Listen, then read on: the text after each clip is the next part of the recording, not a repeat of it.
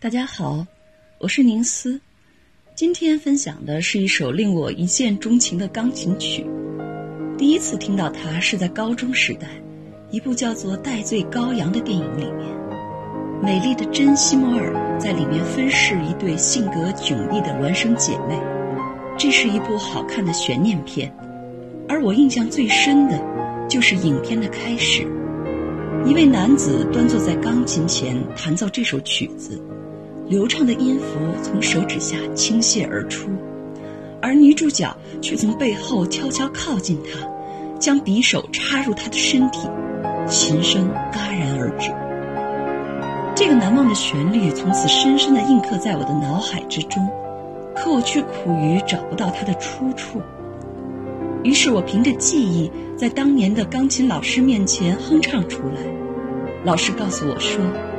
这是肖邦练习曲中的一首，以后你也可能会弹到它。肖邦练习曲是每个通向高级的钢琴学习者必经的一块基石。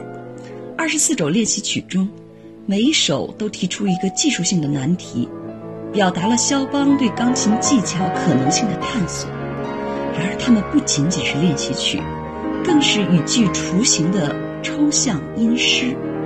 其中最著名的，大概就是作品第十号的第三首《离别曲》了。而我个人最为钟爱的，却是这个作品第二十五号的第一首。很难想象，一首练习曲竟能写得如此优美。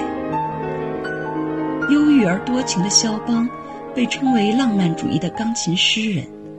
他在短暂的生命里留下了许多不朽的名作。其中包括很多著名的夜曲、叙事曲、即兴曲等等。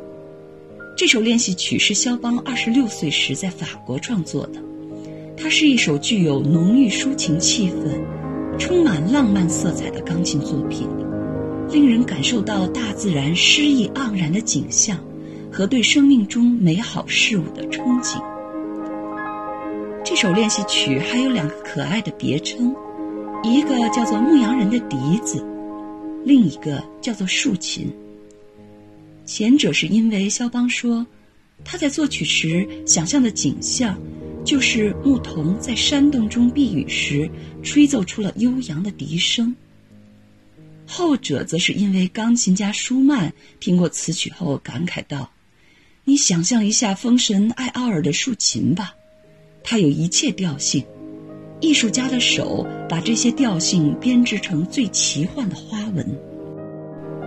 我个人更喜欢竖琴这个名字，那些铺底流动的爬音就好像轻轻拨动的竖琴琴弦，悠扬悦耳的旋律从指缝间缓缓流淌出来，如行云流水一般温润柔美、安详平和，好似在款款深情的倾诉衷肠。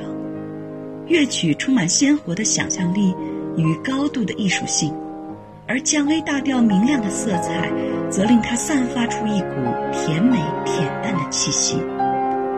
不过，这首练习曲最大的特色是它丰富立体的钢琴肢体与和声。